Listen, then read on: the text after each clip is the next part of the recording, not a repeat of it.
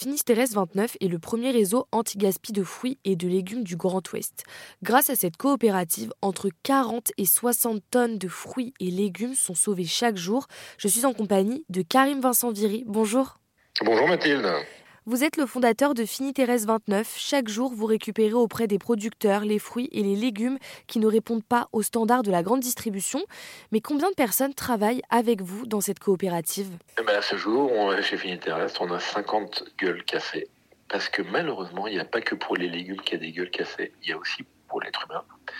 Euh, il y a beaucoup de gens qui ont des difficultés à accéder à l'emploi. Ben, nous, toutes ces personnes qui ont beaucoup de difficultés à accéder à l'emploi ou que personne ne veut, eh ben, on les embauche chez nous en CDI à temps partiel.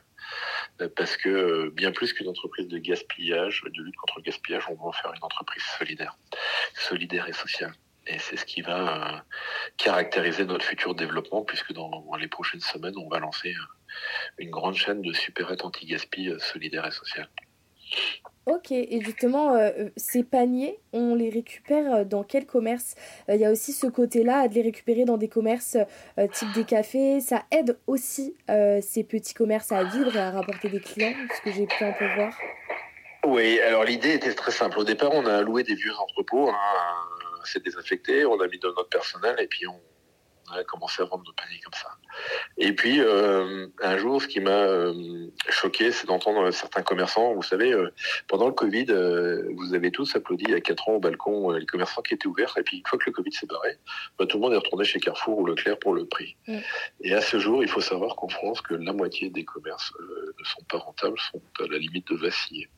Et donc, je me suis dit, bah, dans chaque ville, on va recruter un commerçant qui est en énorme difficulté, voire à la limite de la banqueroute, euh, ou, en tout cas qui, est vraiment dans une situation complexe. Et on va lui donner l'exclusivité de, la distribution de notre panier. Grâce à ça, ça va lui amener énormément de flux. Euh, et en plus, nos clients sont, jouent vraiment le jeu parce qu'ils bah, ils vont acheter une petite bêtise, un petit truc euh, chez le commerçant.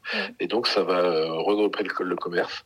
Et l'idée, euh, dans l'idéal absolu, c'est qu'une fois que le commerçant s'est retapé une petite santé, et eh ben, il passe la main à un de ses petits collègues qui est en difficulté dans la même ville pour euh, prendre le relais. C'est vraiment la chaîne de la solidarité.